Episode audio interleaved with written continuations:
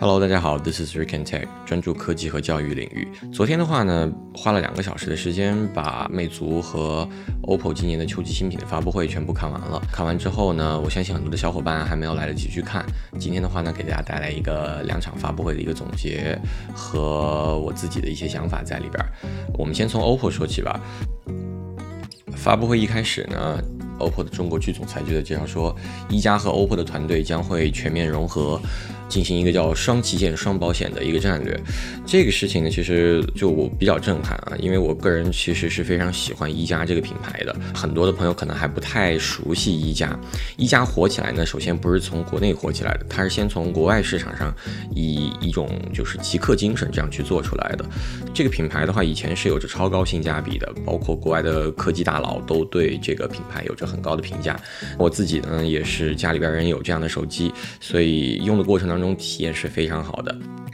一加呢，不管是它之前的硬件的配置，以及它对于用户体验的这样的一种在意在里边，包括自己的这个 Oxygen OS 系统是做的真的非常好。OPPO 呢，反过来说，OPPO 从以前开始到现在，基本上给大众的印象是花了大量的精力在广告费上边，请了很多的明星，那硬件投入不足，对于自己的细节打磨还存在很多的问题。虽然这几年也是越做越好，但是这两个品牌的融合始终给我的感觉是。消费者要理解这两个品牌的结合，如果是真的是去了解过这个行业，那还是真的是比较难的。接下来是说说他们的系统上的更新吧，Color OS 12就是这个新的操作系统。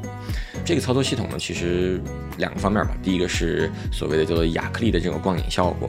会让大家感觉到图标类型，说白了亮点不够。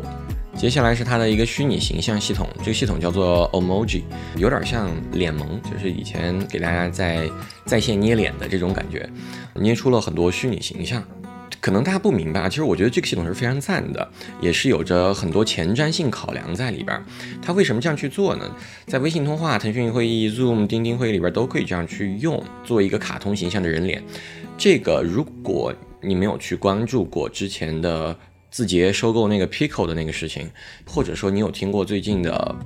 互联网上就是流传的这样一个概念，叫做元宇宙这样一个概念。什么是元宇宙呢？这里跟不太清楚的朋友们一起聊一聊。元宇宙呢，简单的来说就是我们叫做 Mixed Reality 混合现实，或者叫 Advanced Reality 增强现实。它已经不单纯是 Virtual Reality，不是我们以前看到那种 VR 眼镜了。这个系统本身是在为了元宇宙这个概念去做这个事情啊，我觉得是有这样。一个前瞻性考量的，从今年大家其实可以就是看出来啊，不管是从之前的 Facebook 旗下的 Oculus 在国外其实做的非常好，以及今年字节花了大代价去收购 Pico，为了买下一张进入互联网用户入口的这样一个门票，那从这一步的布局，我们。表面上看是一个简单的捏脸软件，深层次的来看呢，如果它进一步去做这个系统，它会把后续的你在虚拟世界当中的人物形象直接给捏造出来，越接近于用户的这种形象捏造呢，我觉得它应该是在进行一个尝试的摸索，这也是在探索元宇宙这样一个概念。所以很有意思，这是我觉得这次发布会里边，甚至于比手机的亮点还要足啊，就是这个 OMOG 系统，大家可以保持关注一下。我觉得后续的 OPPO 下一步应该是会推出类似于，呃，我们还在传言当中的这个苹果的眼镜啊，或者是有点像以前 Google 推出的那个 Hololens 的那种眼镜。接下来是手机，手机的话，这次推出的 Find X3，它有个叫做摄影师版本。复古的一个相机概念，拿到之后会有一种你在摸一个哈苏的相机的这种感觉。但是摄影师版听完之后，我的想法是，那你首先得是一个内容创作者，或者说，这个给我买这个手机的亮点是一台相机，我是这么理解的，配备了八八八的这样一个处理器，加上那个 UFS 三点一的一个闪闪存的这样一个概念啊，就是 LP 还有叫做 LPDDR5 的储存系统。有意思，但就像一加和哈苏的结合是一样的。一加和哈苏的结合呢，是在颜色调教方面。Find X 三呢的这个表现出来的，给我感觉就是在硬件材质上边，不知道怎么说，就是哈苏和一加市场的宣传出来的东西，给观众的这种期望值太高了。我自己也是比较喜欢这种专业的摄影。的手机，希望 OPPO 也好，一加也好，真正的是能够去做出一台让用户觉得很棒的这种摄影师的这种感觉，普通人就能够拍出一种很靓丽的照片，而不是营销理念大于了实际它能够表现出来的东西。因为他说的越厉害，你对于这个事情的期望值就越高，到时候表现出来的达不到那样的一个水准，大家其实就会感觉。有一点失望啊，OPPO Find X 三的这种是 Pro 的是摄影师版本的，它有一个五千万像素的主摄啊，五千万像素的超广角和一千万一千三百万像素的这个长焦，支持了十比的色彩引擎啊，十比特的话，如果是原生十比特，还原度色彩还原度应该是比较好的。OPPO 的下一个新品就是 Watch 啊，就是 OPPO Watch，它的一个叫做 ECG 版，这个手表目前没有什么亮点，除了续航以外的，我实在是觉得太像。Apple Watch 啊，它有就是所谓的血氧监测呀，然后什么就是打鼾的监测，这种风险评估，一块不错的手表，有一种 copycat，就是这种模仿的身影太重了，没什么好说。价格方面的话，这次的十六 G 加五百一十二 G 的这个版本价格是六千四百九十九，已经开始卖了。但是今年的话，希望 OPPO 有着不错的供应链吧。说完了 OPPO，我们来看看魅族。魅族这次除了手机以外，还发布了不少其他的东西。首先先说手机，呃，魅族这次十八 S。它这个配备了一个很新的颜色，它自己叫做独角兽 Evil，其实就是前边的那个幻彩的那种版本，取了个新名字。官方说法是给了更好的手感。实际的情况来看，因为它配备了一个骁龙八八八加的处理器，UFS 三点一的闪存，还有 WiFi 六这样的很好的配置，我觉得很赞啊！看完了之后，我觉得哇，这个配置配上魅族每年给的不错的性价比，实在是太赞了。但是我会。不得不有这样一个担忧啊，每当用到这么好的芯片，配上了不错的价格之后，会有说一个供应链的不足。因为前两天看了个新闻，高通的总裁在说，今年高通依旧非常非常的缺芯片，所以这是一个全球的一个芯片荒。那在这种背景之下，一个厂商，尤其是手机厂商，非常依赖于芯片的手机厂商的供应链的保障能力就非常的重要了。希望最后这个发布会之后呢，魅族不是在。好的色彩上和好的机型上玩饥饿营销，而是真正的去能够为消费者做考虑。之前有很多的，就像我之前在看那个阿米洛的那个键盘 s o l 有很好的配色，也确实自己很想入手那个键盘。但是你会发现说，很好的配色，不好意思，没有，更多的是通过了这样的一个配色的感觉，已经成为了一个噱头，再让你去买其他的颜色的键盘，就有一种。被骗了的感觉。这次魅族的发布会看完之后，我的第一想法就是，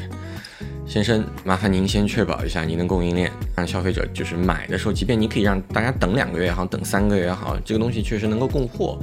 我觉得就行，好吧？这个手机我就我觉得可以给它推一波，观后续吧。这次魅族呢也是说自己在影像方面有一个就是 Pure Fusion 的这样一个算法升级，更多的是在夜景模式当中。这个夜景模式的升级呢，让我想到了之前的华为，华为的夜景一直做的不错，它这个算法上的升级，如果只看自家来，我觉得是 OK 的，相较整个市场行业来看，没有亮点。还有就是魅族的发布会，大家一定要注意啊！魅族的发布会不不能光看，就不能光看它给你的信息，它还有一些就是隐藏在角落里边信息。比如说这次他说发热的控制、续航能力的提升是基于它的这个 OTA 的，就是基于它这个新的软件操作系统的。这个是操作系统什么时候发布啊？就是新的是操作系统，大家什么时候能够更新？到最后，各位大佬都是没有任何解释的。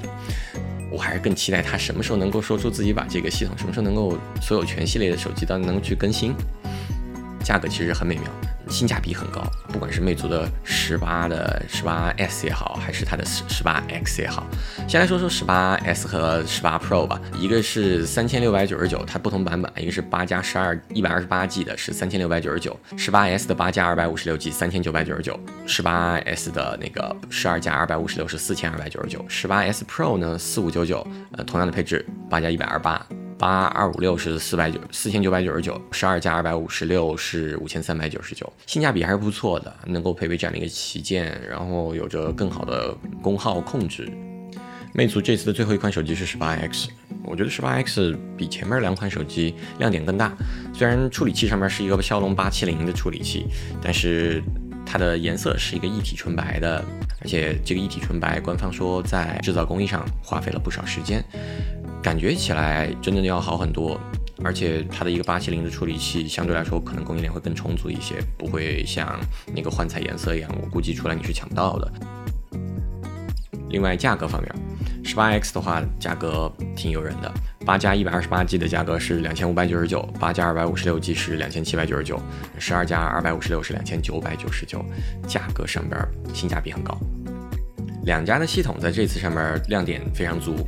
这次的 Flyme 九点二系统。它有几个我觉得让我最关注的功能，第一个呢是字体的变化，字体的变化呢，它更适应了中文字体，对于大家的浏览来说，就是显示度会更高一些。第二个是长辈模式，这个真的点赞啊，它的一个超大号的一个字体，对于长辈的这种适用性。非常高，而且这种交互的功能、交互的形式更加的简单，色彩对比度的增强，这个真的是我没有想到的，做的非常的友好。这一点上，不管买不买魅族的手机，但我觉得对于魅族的这个考虑出发点，真的满满的感动啊！点赞点赞。接下来是小窗模式，就是我们在说到的 Widget 这个功能。Widget 这个功能呢，苹果到安卓都有。Flyme 的这次 Widget 功能实用性会更强，它有更多的定制的功能在里边，就是切换起来更加的方便，包括像扫码这种功能，最近用的也比较多，用起来比较方便。OPPO 这块的话，系统上面刚才其实说漏了一点，OPPO 这方面相比于 Flyme 来说，OPPO 有一个大大的。亮点啊，在系统上就是对于用户的隐私会更加的关注了。这次有很多的，比如说防偷窥的这样一个模式，比如说后边它的前置摄像头探测到后边还有一个人在看你的手机屏幕，它会把你的重要的信息直接就是就是微信的这种聊天直接收起来啊，信息弹窗就会全部收到一起。对用户的隐私的尊重是我觉得每一个手机厂商都应该去做的。Flyme 比较遗憾，这次没有去提用户隐私的事儿。接下来呢，就是魅族的一些不太一样的东西了。它出了很多的周边产品，比如说和那个 Iconics 联名做了一个八十键的机械键盘。这个键盘本身呢，它是一个因为是是那个双模的键盘，它也支持 Windows 和 Mac 的双系统。这个方面。它还提供了就是两个轴，一个是 Cherry 的，一个是 TTC 的轴。这一点上呢，轴上面选择其实挺好的。但是这个其实就是 Iconix 的那个有着一定斜度的那款键盘，就是八十键的，售价六百九十九的话，我建议大家去从负零，好吧？你如果真的要去买键盘，我建议你去买今年。可能没有之一，就是今年最香的键盘，富林 FL 的三八零，支持热插拔。呃，但是你你如果都热插拔了，你干嘛要花六百九十九？你不如去买富林的 FL 三八零。第二个呢，就是和那个呃 Panda 就合作了一个充电宝。充电宝的价格太感人了，六百九十九的九百九十九，我建议大家直接放弃掉这个考虑。就是它的周边的做法呢，很多人没有搞懂，说哎为什么这样去做？那让这样的一个做法，包括还做了 T 恤、卫衣、徽章、斜挎包、手机壳、鼠标垫，这让我感觉到了，呃，魅族今年除了做手机以外，让我想到了另外一个厂商叫雷蛇。有点在模仿雷蛇这种感觉，想进军一些硬件设备，同时呢，他又想做 Lipro 智能家居系统，接入了 HomeKit，推出了一个叫智能窗帘的，就是帮你开窗帘的一个智能产品，两方面都在做。从智能硬件方面这块来看呢，它又这块又像米家的这样的感觉，进军物联网行业，很奇怪吧？看完这个发布会，我真的自己也在想。一方面雷蛇，一方面小米，这种结合独一无二呀。还是那句话，它的这周边包括什么魅族的扫描翻译笔啊，价格卖三百九十九，还有耳 HiFi 解码耳放七十九，魅蓝两百瓦储存电源六百九十九，Life Me 一百九十九的连帽衫，魅族手环二百四十九，这一些产品的操作挺迷惑的。你可以去做联名的键盘。你可以去做甚至于自己品牌的充电宝，但是价格未免太贵了一些。这就是本次魅族和 OPPO 两家厂商的秋季发布会，给大家带来了总结和我自己的一些理解在里边，希望大家喜欢。如果你喜欢的话，欢迎点赞、关注和分享，或者评论区告诉我你的想法。好了，本期的节目就到这里，回见。